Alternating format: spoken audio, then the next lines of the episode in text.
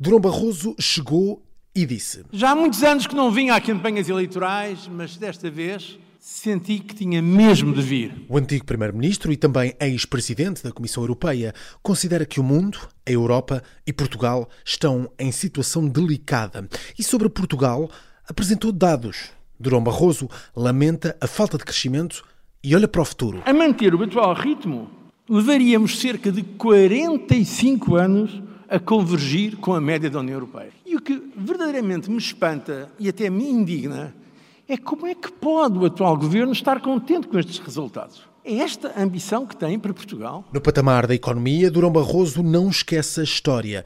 Aliás, olha para o período da Troika em Portugal e diz que o PSD deve ter orgulho do que fez. Não temos de pedir desculpa por esse período.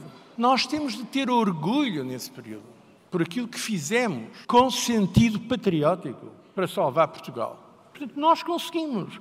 Mas é importante que se lembre o que é que se passou.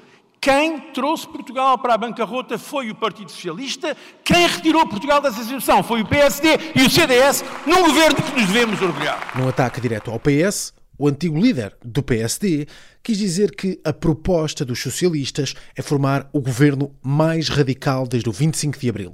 Ora, a olhar para cenários, Durão Barroso junta-se às vozes que pedem votação reforçada e aponta a mira para o voto de protesto. É essencial que hoje em dia nós possamos unir todos aqueles que estão descontentes com o atual governo e com a atual governação.